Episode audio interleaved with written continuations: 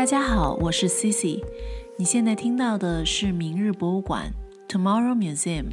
一档关于艺术、科技、博物馆的泛文化类博客。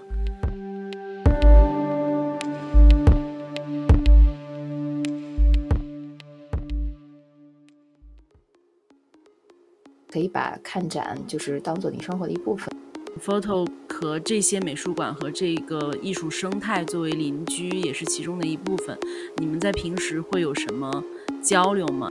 g r a h i s k 其实给我的印象就是，呃，非常的呃开放跟自由。就能想象，就是夜晚看展的话，应该是一个非常静谧的一个时刻。呃，人类活动自工业革命之后，其实对大地的改变是巨大和不可逆的。相机已经成为他自己的一部分，然后他就是随处会去拍摄。他在呃雕塑当中的雕和塑，雕就是去掉，然后塑就是再往上添加，让观众呃重新理解作曲。嗯，展览的题目是模仿游戏。模仿游戏，对，就是因为摄影本身就是被看作是一个模仿与模拟现实的一个工具或者方式。Photographiska 影像艺术中心在今年十月底的开馆展，如同暗夜中的一支光束。有点微醺的我走进了这个滋生光影奇幻的异域空间。凌晨一点多，苏河河面微风扬起，吹来了酒醒，点亮了夜空。大家好，我是 Cici，欢迎收听明日博物馆。今天我们很荣幸地邀请到了总部位于斯德哥尔摩的 Photographiska 影像艺术中心上海站展览总监，也是我的朋友韩培培，和我们一起来聊聊这个刚刚启幕的上海的右翼艺术地标。这个艺术中心主要关注影像艺术这一媒介，用他的话说，这是一间日常开放时间可以和便利店媲美的艺术中心，因为它开至晚上的十一点钟，这个是很不寻常的。那就先请培培给我们的听众打个招呼吧。大家好，我是培培，我在 Photographiska 上海负责展览部分的工作。呃，我们这个名字比较长，也比较难念，可能每次跟大家介绍的时候都需要先培训一下发音，就是 Photographiska，嗯，它是瑞典语摄影的意思。啊，对我一我想也是，应该是瑞典语，对，还好是学会了，因为你的那个朋友圈上面，呃，第一行就是这个的 pronunciation 怎么发音哈。嗯、呃，对，我就把它置顶朋友圈了，然后因为很多人都会问到。对，那说到这个开放时间的话，这个有没有什么特特定的说法呢？就是因为确实我也是第一次感受到一个美术馆、一个艺术中心可以开到晚上十一点钟，而且当天的开幕是从十点钟一直延续到晚上的一点多，这个确实是很神奇，也很嗨。嗯，对，因为我们是一个艺术中心，但是我们可能包含了。更多的东西，然后除了看展之外，我们也希望大家把这个当做一个可以聚会、可以和朋友，就是在不管是下班之后，还是吃，甚至吃完晚饭之后都可以来的地方。呃，可能我们的主要对标都不是其他的美术馆，可能是其他的影院或者是其他的娱乐场所，因为嗯。可以把看展就是当做你生活的一部分，但是如果是我们艺术中心就在大家都下班之前就已经关门了的话，可能大家就少了这个平日来呃艺术中心观展的机会。对对对，我觉得这个对于上班族来说是很友好的。大部分的美术馆、博物馆都是在六七点钟甚至四五点钟就关门了嘛，然后周一闭馆这些，嗯、对这个很像是一个嗯。一个就是打破行规的突破吧，对，嗯、而且是一个好的突破。嗯，对 f o r e v e r Fiska 就是全球的展馆，应该周一其实也不休息的，但是因为上海我们这边刚刚开，所以就是还是希望利用周一做一些呃培训工作啊，呃维修工作，来把我们的展馆更完善一下。嗯嗯，所以说在全球的其他展馆，嗯、呃，都是开到这么晚吗？对对对，是的。你刚刚说的那个点是说，就是影像中心，嗯，它是对标，就是像电影院这样，它会在午夜的时候也会提供一些艺术作品，提供一些娱乐的娱乐的场所。那我觉得这个可能是 make sense 的，就它已经完不不完全是一个美术馆的架构。对，它其实还嗯。是，呃，就相当于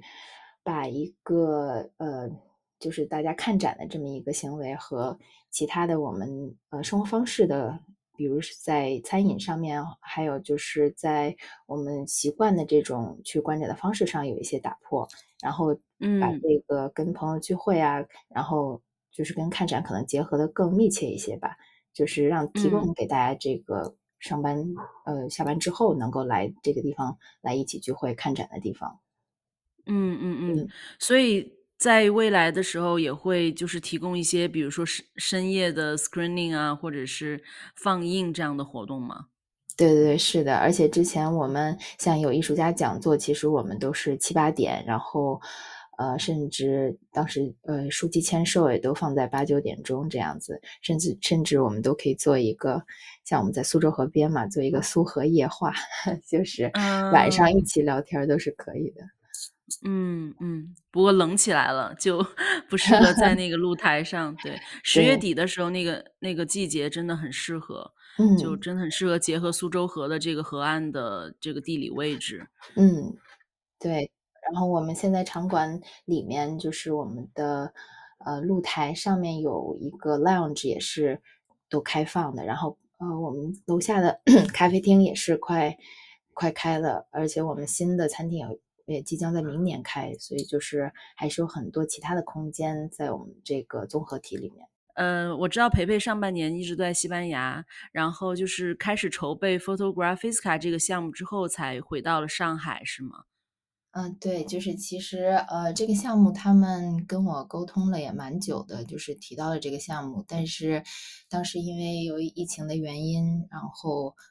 嗯，我就一直在等这个通知，到底什么时候这个项目能够启动。嗯，等接到通知。了，我就赶紧从西班牙回来了。然后但其实准备。时间非常的短，呃，我基本上是六月底回到了上海，然后其实就是七八九和10月的半个月准备时间。嗯哼，而且是一下子开出来四个展，可以想象工作量。对对对，就是每天极限操作。那你之前在西班牙的时候，你有没有就是已经在斯德哥尔摩这边工作了一段时间，接触到这个这个艺术机构的工作方式啊等等的？嗯，其实我没有在那边待过很长时间，只是去做了一个比较短期的小的培训，然后我在那边待了四天。嗯，当时是和总部同嗯哼。事因为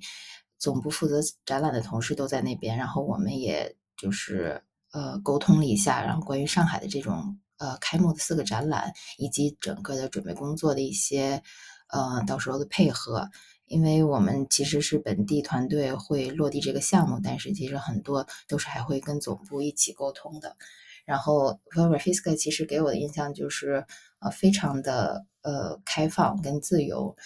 当我第一次接触他我们总部工作人员的时候，其实也是这个感觉，就是大家都非常，呃，欢迎，然后，呃，就是很快能让你融入到这个团队当中，也没有其他的很复杂的事情，都是非常呃，沟通很直接。所以我觉得呃，我觉得 反正还是有一种非常北欧的，呃，印象吧，在。北欧的气质，对对对，嗯嗯。嗯。对，这个是已经是 Photo 在全球开放的第五个空间了，第五个影像艺术空间了。嗯。嗯，在其他的城市，就是刚才提到说还有，呃，纽约，然后柏林，是爱沙尼亚的塔林，对吧？对然。后然后现在这一站就是上海也是 Photo 在亚洲的首站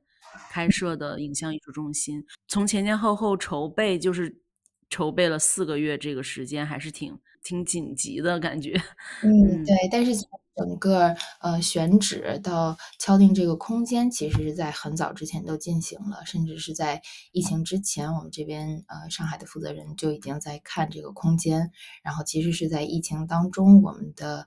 投资人就是，呃，Photographisca 的主席 Yoram 就通过看一个，呃，航拍就是无人机的拍摄来选定的这个，嗯。呃，现在的运用的空间，然后定下来。但是当时因为疫情的原因，这个项目就迟迟不能开展。然后等呃哦。疫情过去之后，我们得到通知可以开始集训的时候，已经是只剩非常少的时间了。哦，那这个中间确实拖了很久的时间，就是疫情前已经开始选址，就是选定了这个地方，然后隔了三年，又用短短四个月的时间把它就是建立起来。对，就是最后就是只有冲刺的选择，就是在冲刺准备所有的包括整个馆内的空间啊，到所有的，呃，展陈这种，然后展览内容以及相关活动，然后整个大的开幕仪式。嗯，是的是的。那说到这个选址，嗯，photo 是在苏州河畔，就是具体的位置是静安区光复路127号。就像我们之前节目里也提到过，苏州河畔是上海艺术地图中的重要一站，在这个附近还有一些其他的艺术机构，比如说像苏荷 House，还有 UCC Edge 这些美术馆。嗯，那我就在想，就是，嗯，photo 和这些美术馆和这个艺术生态作为邻居，也是其中的一部分，你们在平时会有什么交流吗？因为我觉得在苏州河漫步的时候，就是当然会有很多小店，就就很像是塞纳河，就很像是，嗯，很多城市的一条河流，它就贯穿了这个这个这个城市的文化脉络的感觉。我就想说，嗯，在你们的机构与机构之间，你们会共同来营造一个艺术氛围，或者共同来打造一个活动这样子吗？嗯，其实从政府层面应该是他们会有一个叫艺术苏荷的项目会进行，然后会串联我们所有的这些艺术机构在苏荷这边。呃，但是其实每一个艺术机构，呃，我们之间肯定也有一些交流，只不过前一阵我们开幕的时候可能也太忙了，确实没有跟其他艺术机构有更好的交流。但是其实所有来到我们这边的，呃，观众啊，或者我们的朋友也好，其实我们都会向他们也推荐，呃，我们旁边的其他的艺术机构让他们去看，因为这也是整个这个苏荷这边的一个艺术生态的一部分。所以我们也希望大家能够经常来这边去看各个艺术机构提供的很不同的，呃，内容，然后这也是让大家觉得这个区域还是会很丰富的。嗯嗯，对，就是，嗯，周围有有因为我了解的可能就是那个 UCC 的 Edge，然后苏荷 House 的话，我还不是很了解，大概是一个什么样的风格。它就在你们的附近嘛？然后它也是像就是画廊楼这样子的吗？还是什嗯。么样的一个一个机构？对，因为苏荷 House 现在，呃，我觉得现在做了一个，呃，刚刚就是 launch 的一个版本，应该他们在明年会有更大的动作，然后会有更多的，呃，艺术空间入驻，然后形成一个就是自己的一个艺术生一小的艺术生态吧，在整个楼里面应该有各种各样的机构入驻，目前应该还名单还没有出来，所以 可能还。对，然后但是还有像 Vanguard 或者梅鼎画廊这样也都在我们附近，还有 Cobra Gallery 也都在，所以陆陆续续也有更多的画廊入驻这边。嗯嗯，是是。我看到其实上两周在艺术周的时候，其实在这几个点位会多多少少有一些联动，至少大家在去的时候，以步行的距离就可以逛到就是你刚刚说的这些嗯，这些小点。然后当然就是 photo 的那那一幢楼是非常非常是非常壮观的，很大嘛，然后嗯。也成为一个地标。嗯，对，我觉。得现在就是苏州河两岸，它整个，呃，修完了之后还是非常舒服的。所以就是不光是艺术周期间，其实，呃，对于，呃，普通民众来说，他们平时在这边也是会选择来苏州河这边走一走啊，然后，嗯，带着孩子也会过来玩，所以整个，嗯，生活的氛围也很浓，然后人流也不错，所以我觉得这边就是刚刚开始人气还都挺好的。嗯嗯，是是是会有一些老居民吗？还是说在这个片区，呃，更多的是已经是拆迁走了的这些居民？嗯，我觉得这边就是居民区还是挺多的，所以就是光本地的这块儿，嗯，居民就是有会有很多就是在家附近这边带着孩子嗯。都有。对，尤其是开的这么晚，对，是。对，但是其实我们这个开到十一点，现在还需要更多更多的去普及，更大的去推广，因为其实很多人可能还是默认，就是艺术中心这样的会差不多五六点就关门，所以其实即使是我们开到十一点，很多人还是不知道，还是没有呃没有那么多人现在晚上过来。其实晚上观展一个很好的时段，然后呃，我觉得大家也可以去更多的去尝试，有的可能就觉得啊晚上看不了。美术馆了，所以可能就在家待着。但是其实有这个选择之后，我觉得大家可以更多的出动。嗯，是的，是的，对。那其实就是比如说在散步的时候，突然逛到这里有一个博物馆，然后然后是一个一个美术馆，然后是一个惊喜。这个时候其实如果是比如说嗯年龄稍微大一点的观众的话，他会选择驻足在这里，然后买票进来观展吗？或者他会觉得，哎，我更我更希望去到一个免费的地方去看。嗯，对，现在可能年纪大一点的观众还是比较少。嗯，我感觉可能整个国内现在的观展，呃，受众群体的年龄层还是偏低。啊，不像国外，可能它这个年龄层分布是非常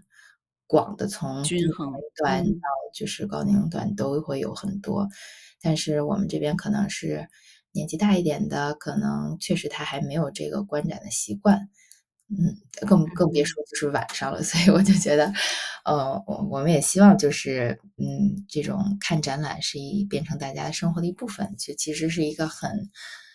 很 relax 的事情，就是，嗯，就是不要把它当做一件专门要去做的事情，而是就是可能，哦，我想起来，我想去看看展，或者甚至是想到。Photography school 来吃点东西，喝点东西，然后来看看展都是可以的。嗯嗯，对对对，我觉得你刚刚说到晚上看展是一个很好的体验。我上次就开幕的那天，我就体验到，虽然那天还那天是人很多嘛，然后我就能想象，就是夜晚看展的话，应该是一个非常静谧的一个时刻，就是不比白天的时候，嗯，就周围就是。嗯，白天就是一个比较喧嚣的感觉，夜晚看展的话，感感觉是一个更加独处、静谧跟私密的空间，在一个人，然后在呃跟这个展览在独自进行交流的感觉。嗯嗯，对，这种美术馆夜游也是可以，就是推广的。是是是，对。那说到这个选址，其实 photo 所在的地方是一个老建筑，它是一所始建于一九三一年的历史保护建筑，叫做百空间光三分库。嗯，它原本是福康福源钱庄及仓库，后作为金城银行、中南银行、大陆银行及盐业银行的联合仓库及四呃及四行仓库的分库。然后建筑面积是有四千多平方米，上下分为四层，嗯，采用了当时的工业设计，外立面也是现代主义的建筑风格。两座宏伟的楼梯连通其内部空间，就是这个内部空间，我们现在看到的都是恢复其原原样的，所以这个楼梯什么的都是都是可以看到的。所以当时在你们进驻到这个空间的时候，或者要进对它进行一些改造，让它成为一个更适合美术馆去使用的空间的时候，嗯，它的初始面貌是怎么样的？有没有遇到说一些一些困难啊，或者一些有趣的事情是在跟这个空间的嗯对话上，或者是改造这个空间的时候？毕竟它是一个历史保护建筑嘛，会不会有什么要求啊等等的？嗯，就是其实它我最呃初始的状态看到的时候，已经是一个很很棒的建筑空间。然后其实我当时都觉得都不用怎么动了，但是确实为了做成就是符合展览要求的空间，还是尤其是我们希望做成我们全球统一的展览标准，所以还是需要对展览空间进行改造。但是。其他的公共空间，或者是能够保留它建筑本身空间的地方，我们都是尽可能保留的。尤其像这个它本身状态就非常好的楼梯层、楼梯间这块儿，其实它呃楼梯当时是因为是一个仓库建筑，所以它的台阶都是非常平缓的，便于这个上下运输货物。然后对，就是它其实是建筑本身，它是有一个斜坡的，是吧？对，我记得它有一个斜坡，就不是台阶的那种。梯就是非常的每一个楼梯都非常的矮，所以就很平缓。其实也是不得不让你放慢脚步。你在上楼的时候，就现在我们这种快节奏快节奏的生活，其实，呃，你当你走到这个楼梯上，你想走快了也走不快，因为它每一每一阶对。也都非常的小，你必须就是慢慢的走上去。当然，当时是为了这种，呃，运输大量的货物，因为当时作为这种银行的仓库，它也是抵押了很多货物在里面，所以它是，嗯，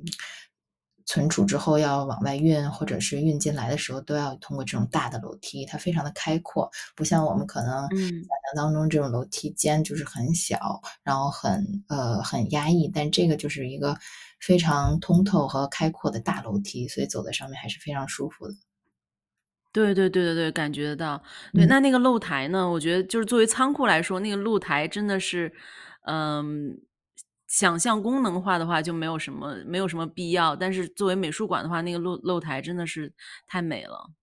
对，然后这边露台其实，嗯，一个是一面能看的直接看到的就是呃，苏州河，另外一面也是紧邻这个四行仓库，所以它的整个视野还是非常棒的。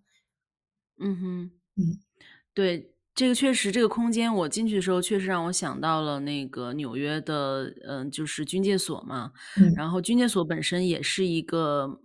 储存这些大型军械的嘛，然后但是它现在是，呃，作为一个大型的艺术场馆和一个表演的就是有一些很多都是装置和表演的艺术家会在里面做展览。所以它的那个空间基本上就像一个大棚子一样，它没有任何的障碍物可以说。所以你在里面艺术家在里面的发挥空间非常的就非常自由，非常非常大。对，甚至整个空间都可以变成一个创作的一个一个场域。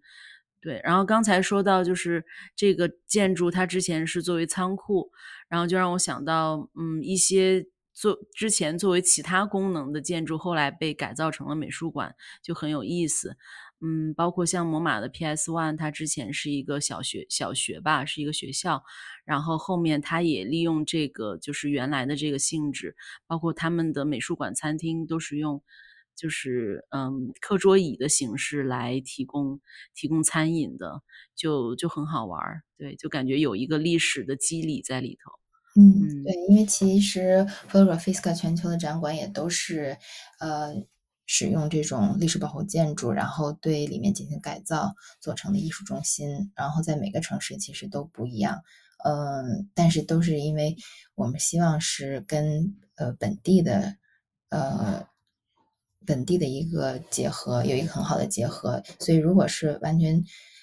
呃，就是完全全新的去建造一个美术馆的话，其实它会很好使用，或者是非常符合现在的标准，但是它可能。跟周围的环境啊，或者是整个跟当地的一个联系就没有那么强烈。但是如果应用一个已经存在的一个建筑，它其实就是自带历史跟时间感在里面的，所以它是有其实自本身也有很多故事，然后又已经是融为，呃，这个本地环境的一一个融为一其实它之前就是融为一体的，我们没有必要再再为这个，呃，空间去做更多的添加，或者是，呃，其他的呃，就是再建造什么在这块儿，就是可以直接利用它作为一个跟本地，呃，生态结合的一个点。对对对，没错没错。对，如果说重新去建造一个建筑，那可能就是可以随处都可随处可见的一种白盒子式的这种美术馆或者是艺术空间。对，那我觉得它就像刚才你说的，它跟本地的建筑、本地的文化有了联系之后，它的时间感、故事感、历史感就都在里面了。那你刚才说 photo 在其他的站点也是改造这样的老建筑，那比如比如说呢，是在就是柏林、对，纽约？比如说，呃，纽约的它其实是改造了一个教堂，然后可能哦。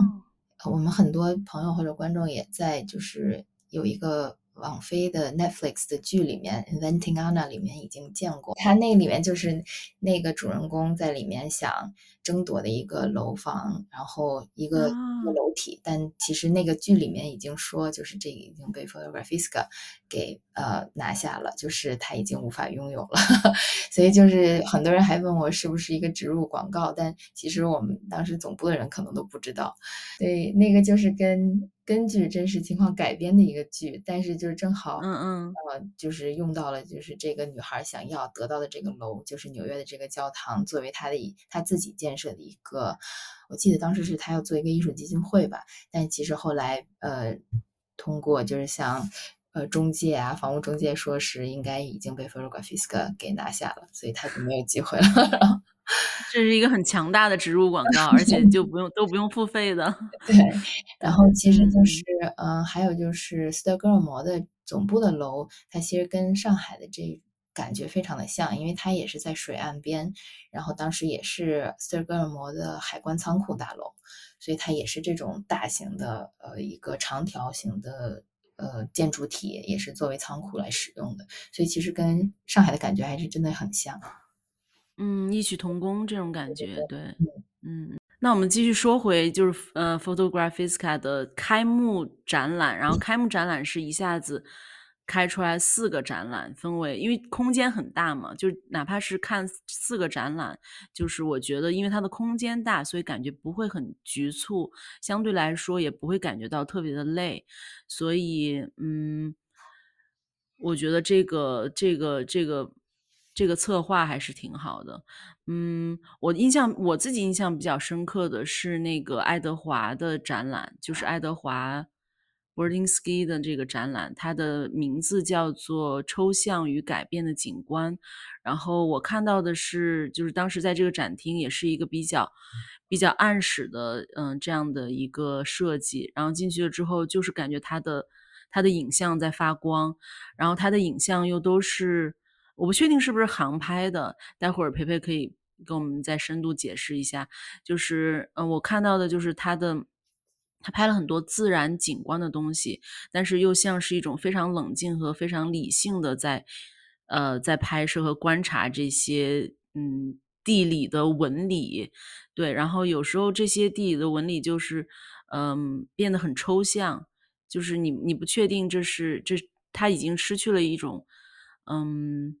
地理坐标或者是一个地质上的一个一一个特色，它就变成了一种一一种好像地表上的一个皮肤一样，对，所以我看到之后还是觉得挺震撼的，嗯嗯，对，这个我们做的是加拿大摄影师爱德华·伯廷斯基的这个展览，然后他呃，因为他其实已经七十多岁了，但是他花了四十多年的时间一直在观察与拍摄，就是人类活动对。地表产生的影响，那呃，人类活动自工业革命之后，其实对大地的改变是巨大和不可逆的。这个在嗯，Edward 就是他拍摄的这些作品当中，我们也可以看见，就是就是呃，人们的工业活动，就是整个对大地的地表进行了一个呃巨大和不可逆的改变。像比如说，呃，这次展览当中会分两个部分，一个部分是从水这个。概念出发，就是他去观察人们如何利用水，如何发现水，如何利用水，然后来改造的大地。因为水是和我们生活息息相关的一个物质。那么从它呃，像发源地，像冰岛的这个冰川作为一个发源地，人们发现水源，到它拍摄到在美国或者像西班牙这样的农田里面融。人类如何去利用水源，然后去控制水源作为农业的灌溉，然后甚至包括他在呃一进门就我们放的两张在云南梯田当中水源是如何运用作为农业灌溉的一个使用，都是呃整个我们可以看到人类怎么样去改造这个大地，因为在整个灌农业灌溉系统这个上面，人们呃通过灌溉其实把。呃，整个土地也进行了划分改造，然后他从一个上帝的视角去拍摄的时候，你会发现这个是一个特别壮阔的一个景象。嗯，他其实是用很多像无人机，然后固定翼飞机，甚至自己到直升机上去拍摄的。那么它其实它的呃无人机设备其实也是特制的，因为它要飞非常大型的呃相机拍摄拍摄装备上去，然后进行这种。呃，非常大尺幅，然后又能看到很多细节的这种大尺幅创作。所以我们在嗯嗯，是全画幅是吧？呃，不一定是全画幅，但是它会嗯嗯。就是因为毕竟这个分辨率也会非常的高，你才能看到这么大的这么多的细节。对对对。对，而且就是，呃，说到然后说到另外一个，呃，系列，它在这里面展示其实是它的非洲研究，就是它在非洲进行的拍摄。它先拍摄了我们这次展示了两两组作品是没有被人类触碰的大地，你就看它是非常自然壮阔的美丽。但是其中有一些作品，它是拍摄了人们通过开采，比如像，呃。金矿啊、钻石矿、铁铁矿石这种，然后留下对大地的土地进行的开开采，然后留下的很多痕迹，甚至是污染，都可以在这个画面当中看到。但是你乍一看，可能是一个非常，呃，甚至是有点呃浪漫的抽象美学的感觉的作品，但其实它背后蕴藏了很多我们人类跟自然。在自然当中是，嗯，人类在生存当中遇到的危机。然后他，我看到你刚刚提到他拍的这个非洲的系列，有去拍一些矿，就是应该是矿场吧？对，就是有像金矿啊、钻石矿或者铁矿石。对。然后它的这个颜色跟线条，就是已经抽象化，你根本看不出来是一个什么样的地质，就甚至分不出来是宏观的还是微观的。嗯。对，而且有的都非常像笔触，其实这个土地的肌理，然后以及甚至是污染留下的痕迹，因为他在创作之初肯定是以记录或者纪实的风格去表现整个这个大地的表面的一个状况，但是越往后，他也越来越用这种抽象美学的方式来去表达。嗯嗯，有我有看到，而且就是刚才你也提到，就是他肯定面对这种自然的话，嗯，我想他一定是个环保主义者。对，我们配合艺术家会其实也会做很多衍生品，就是为这次展览。但是 Edward 其实他还是很有要求的，他说即使是做衍生品，也希望是用环保材料去制作。所以我们其实做的给他的。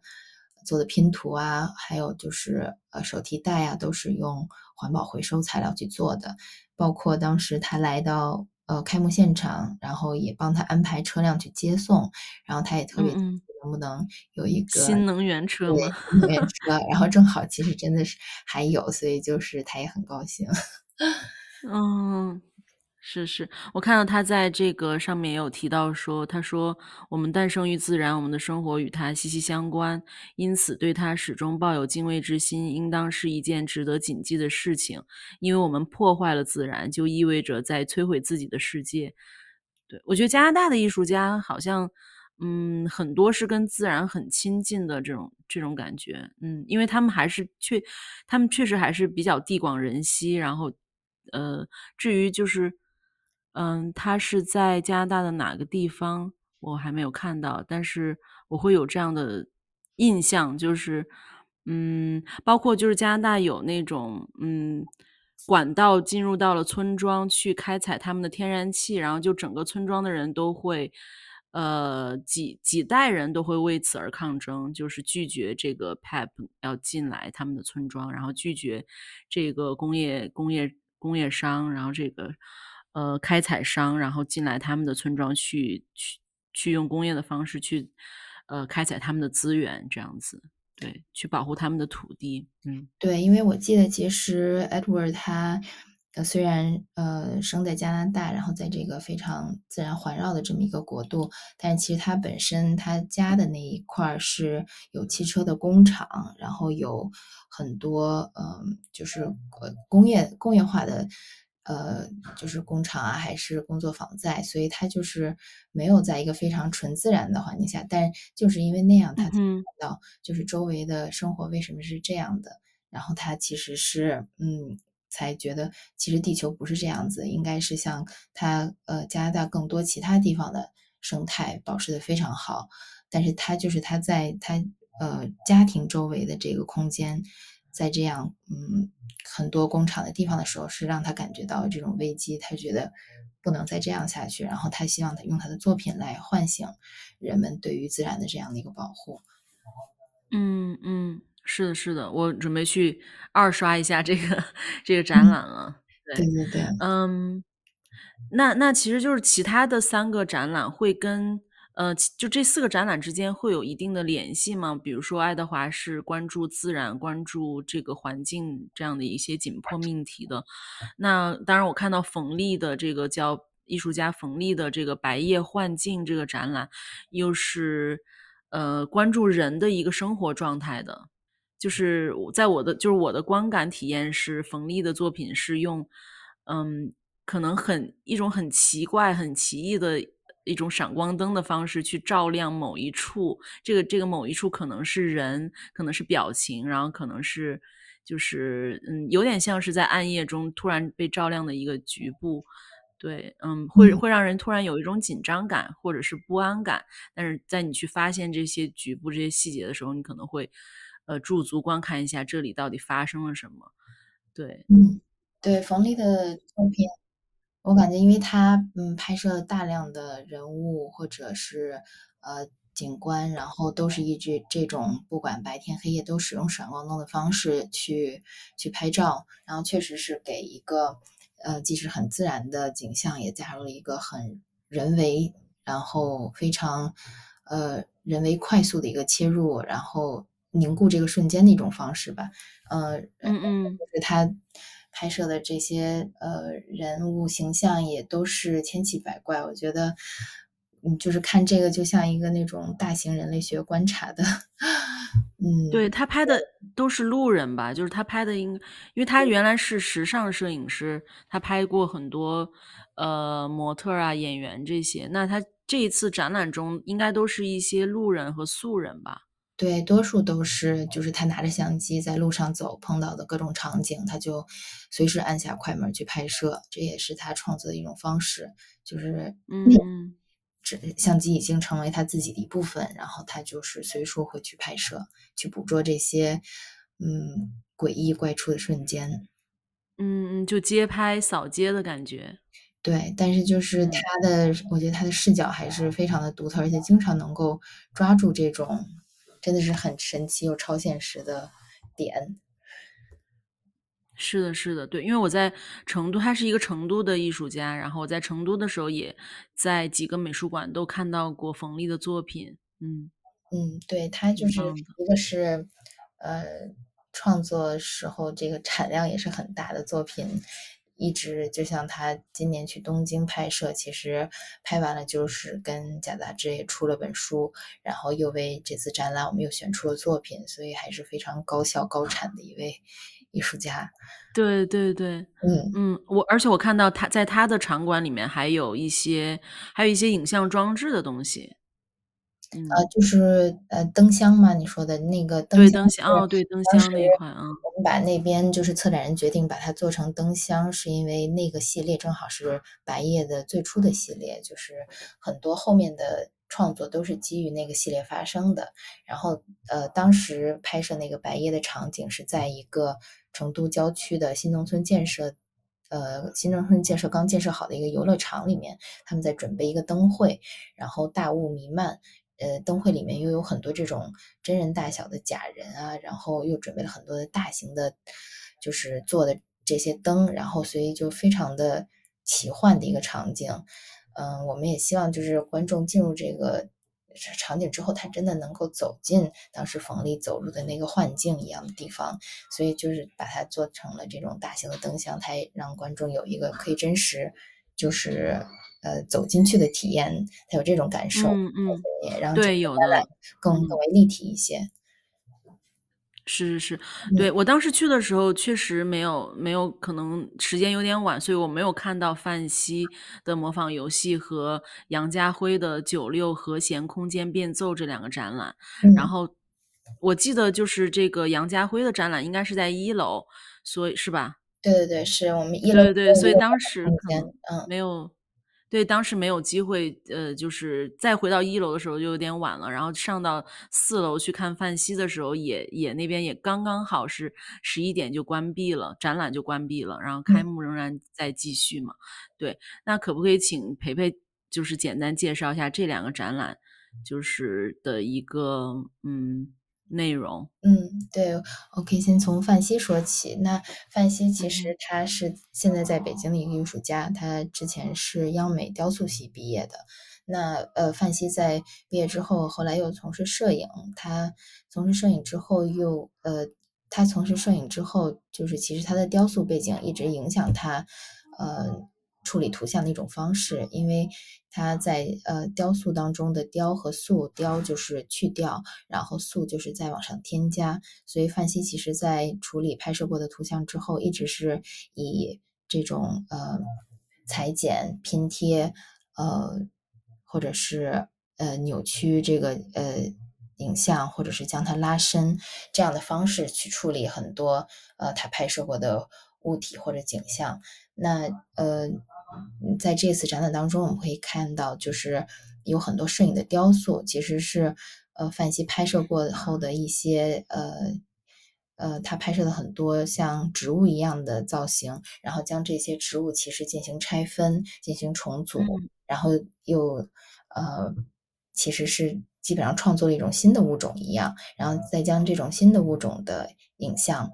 做成摄影雕塑。其实范希他当时拍摄的时候是把我们的一个真实的三维世界变成了一个二维的摄影的一个影像，但后来又把这个二维的影像又带入到还原成了一个三维世界当中的物体，做成了一个摄影雕塑。其实我们可能在现场看到的这种呃呃摄影雕塑也好，立体拼贴也好，包括呃真正的你能用你能看到的这种石石头做的雕塑，或者是铸铁做的雕塑，呃。都是范希通过这种对于图像的改造，然后基于图像的改造制作出来的呃三维的雕塑作品。那其实我们是想让观众能更多的看到，其实摄影它这个媒介随着技术的发展，它也一直在宽它自己的边界和定义。那么我们如何看待摄影这个媒介在现在这个发展阶段，其实它已经跟其他的媒介也有融合，而且也是一个非常呃有活力，嗯，甚至是呃表现形式非常多样的一个载体，不再是可能我们传统意义上理解的，它只是一张照片或者照片在对。墙上，呃，或者挂在墙上这样一件简单的事情，它其实是非常呃嗯可以让艺术家去发挥，然后去去以这种形式，然后进行呃更多的一种表达吧。嗯嗯，没错没错。对。对，因为你刚提到二 D、三 D，然后我就觉得确实摄影可能这个媒介也会拓展它的边界，就是不再是单纯一张照片，甚至已经不再是可可以不再是平面的。嗯。对，它可以是 2D 转化成三 D，然后又变成就是雕与塑之间的这种关系。我们本身就是看到的东西就是一个三 D 世界，然后通嗯。过摄影捕捉了这个瞬间，它变成了一个平面的东西，然后又又通过艺术家可能又把它就是转译到三 D 的媒介上，这种这种相互翻译的感觉是挺有意思嗯，的。对，包括这一次，呃，展览的题目是模仿游戏。模仿游戏。对，就是因为摄影本身就是被看作是一个模仿与模拟现实的一个工具或者方式，但其实现在它已经，呃，逐渐在脱离它仅仅用于记录的这么一个功能。艺术家也嗯嗯。就是艺术家自己加入的各种创作的形式在里面。对，就不需要再仅仅是一个模仿游戏，或者是一个，嗯，外部世界的镜像。对，嗯。这样的话就可能缺少了一点更延伸的东西了，嗯。嗯。那杨家辉，呃，我不太了解这位艺术家，但是通过一些文字介绍，我看到杨家辉是一位也是同样是一位音乐家，一个一个作曲家是吗？就包括他这个展览的，嗯，标题也是跟音乐有很大关系的感觉。对，它这个标题就是九十六和弦空间变奏。那么其实杨家辉本身是一个声音艺术家，其实他是通过这件影像作品来表达了整个声音艺术、表演艺术，包括人机合作，还有，呃，现场表演都融合在了一起，以这种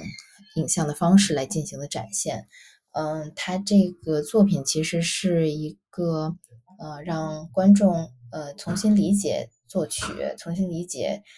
呃，空间表演的这么一个比较概念性的作品。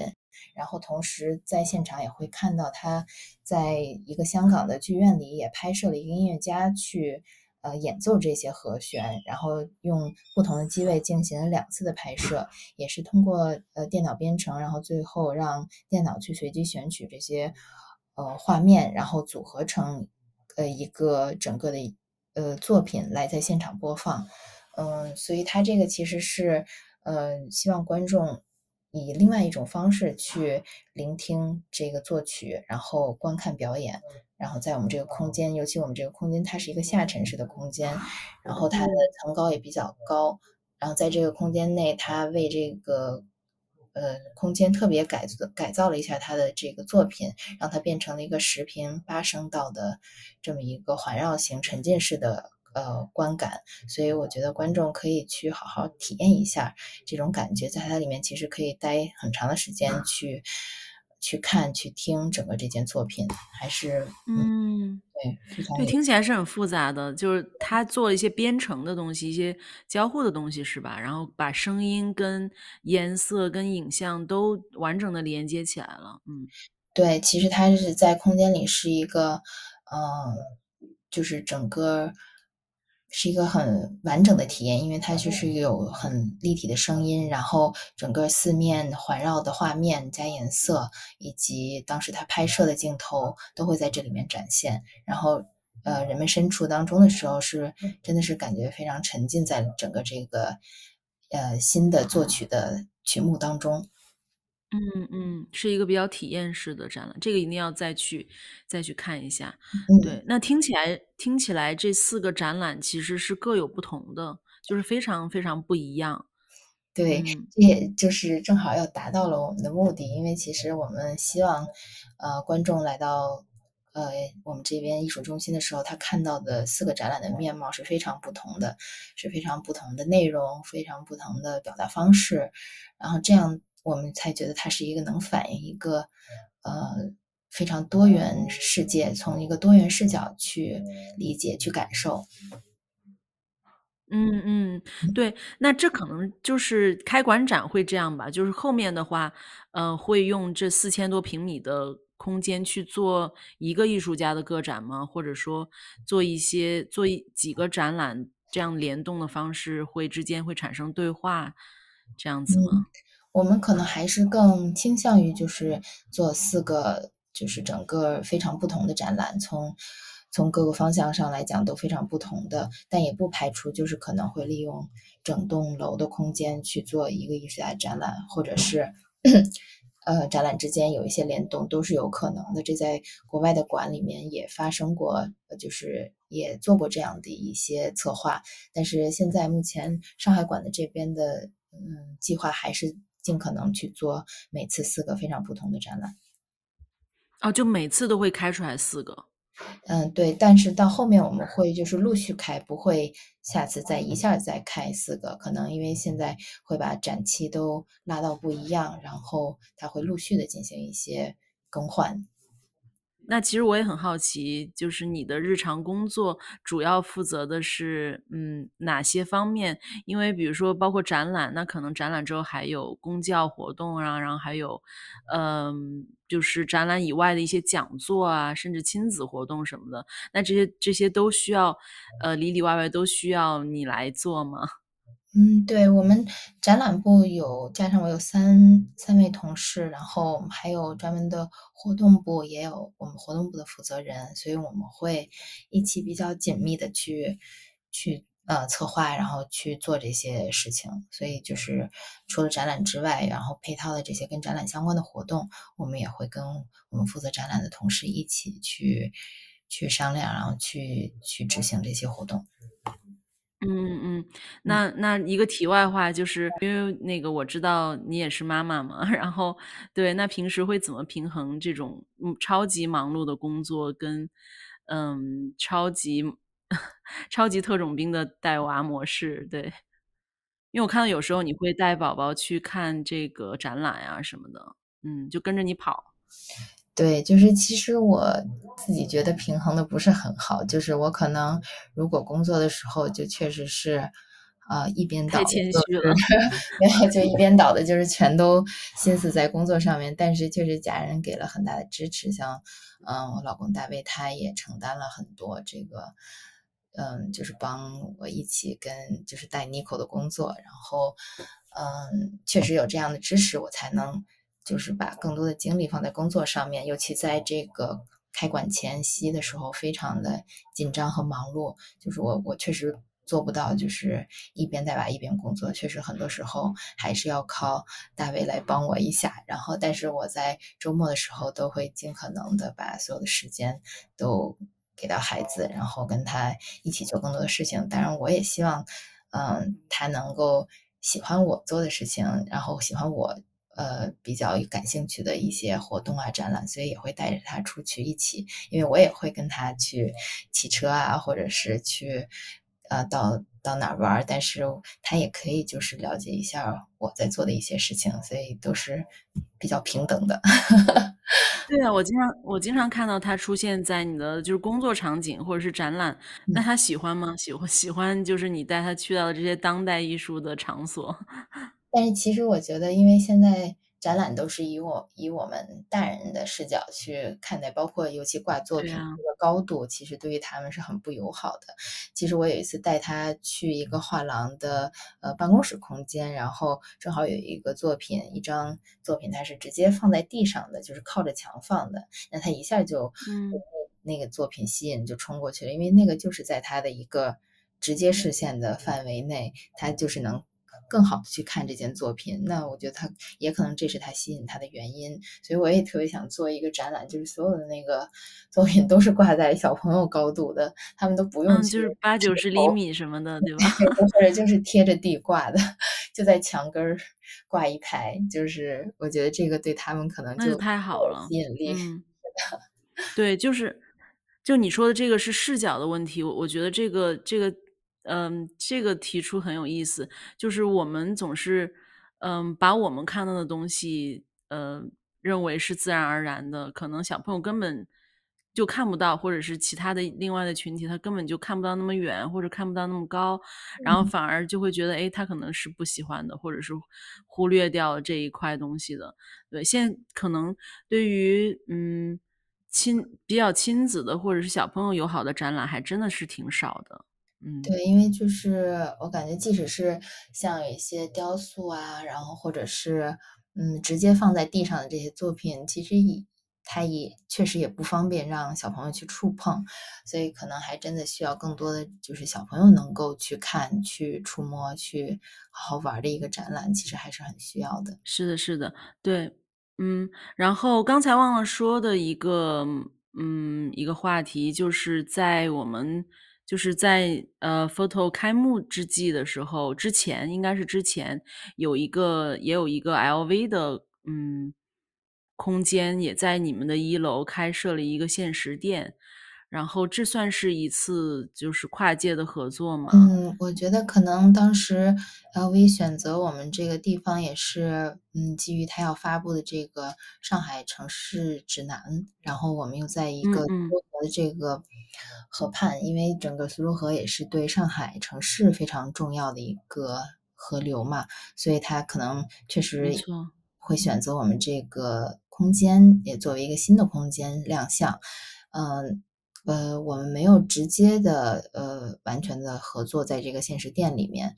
但是确实它也起到了很好的一个嗯，整个对于这个街区也好，整个对这个片区也好的一个很好的宣传跟传播效应。然后 forever Fisk 其实嗯，作为这种生活美学的一个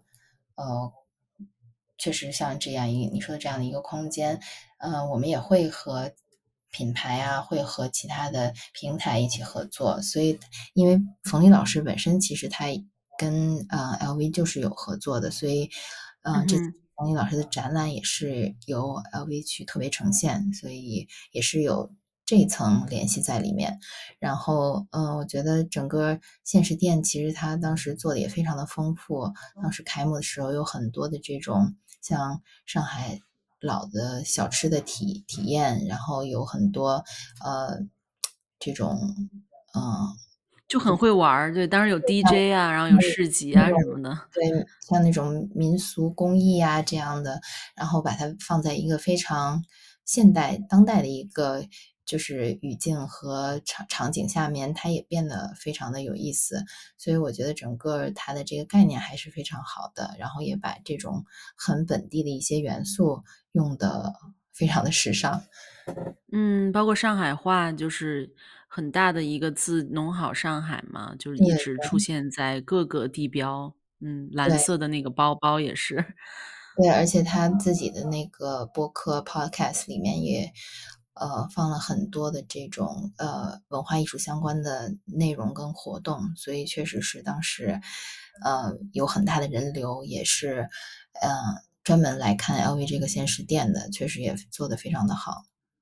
嗯嗯，是是是，对，嗯，那期待就是 Photo 未来的展览，然后我也肯定会再去呃二刷一下，就是。这个四个展览，对，会花更多的时间，因为开幕的时候确实不是一个最佳的看展时间。对，那到了最后一个环节，就是 请嘉宾给我们的听友推荐一些嗯博物馆。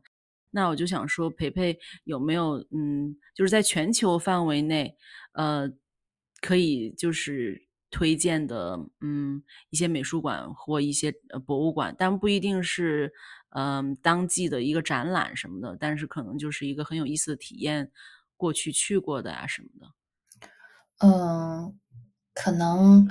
我更熟悉的就是西班牙的美术馆吧。然后，对啊，对，其实，嗯，在马德里，除了我们熟知的这个铁三角，像。呃，索菲亚皇后美术馆，或者是普拉达美术馆，然后还有就是提森这样的非常著名的美术馆之外，其实马德里还有像嗯 Gasa i n f e n d i d a 这样非常做当代艺术非常好的一个呃艺术机构，其实可能很多人都不知道，然后被忽略，但是其实它的这个整个全年的展览计划还都是嗯非常丰富，跟很吸引人的，也从很不同的视角去。去去出发去做的这些展览，所以还是比较推荐。然后另外一个就是现在，嗯，我们也可以看巴塞罗那的这个 MACBA，就是嗯巴塞罗那当代艺术馆，然后也是一个非常值得去的地标。然后展览质量和和规格也都是非常的高，所以我可能就推荐一个马德里的，一个巴塞罗那的这个场馆。对 MACBA，对对对。那个地方我好像去过，它前面是很多人在玩滑板的一个一个街区，是吧？然后后面有很多商店。对对对，它其实周围就是有很多酒吧、商店啊，然后呃非常老的一个街区，但是它是确实是全新的一个建筑呃矗立在里面，就是会形成很大的对比和反差，然后然后确实。著名的那个影像就是，嗯，滑板少年就是在他前面有很多很多在滑来滑去的，然后因为它是一个挺大的广场前面，所以就是还是一种很自由的氛围。对我当时去看了他的，就是我觉得巴塞罗那的，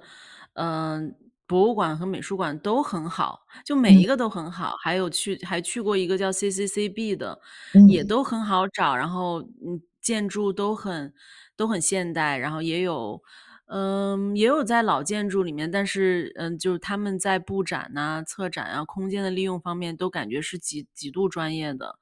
对，就是我感觉西班牙其实有很多这种非常宝藏的 美术馆，只不过他们自己也不怎么宣传，我觉得好多人都不知道。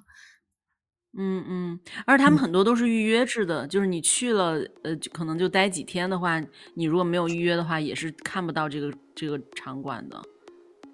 嗯，可能稍微呃小一点的，更偏私人基金会类型的会这样。嗯，MacBook 应该还是随时去都可以的。行，嗯，好的，那今天非常非常感谢培培，嗯，谢谢做客明日博物馆。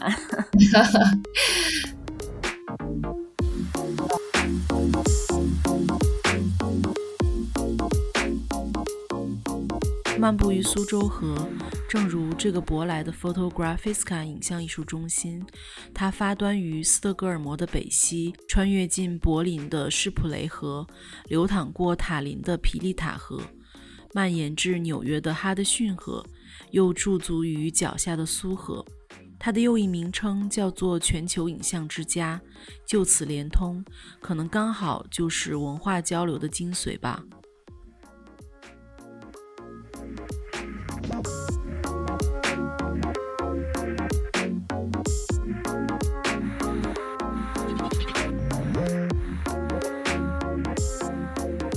十二月三十一日前，在本节目小宇宙评论区中留言，我们将随机挑选出三名幸运听众，分别获赠 Photographiska 展览通票一张，可同赏四个展览。听友福利特别感谢 Photographiska 影像艺术中心。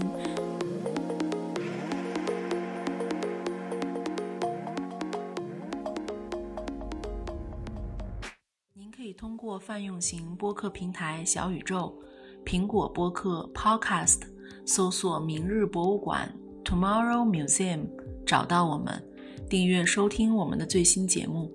也可以在微信公众号中同样搜索“明日博物馆”，关注我们的最新动态。另外，您可在公众号底部菜单栏点击播客听友群，加入听友社群，期待与您的交流。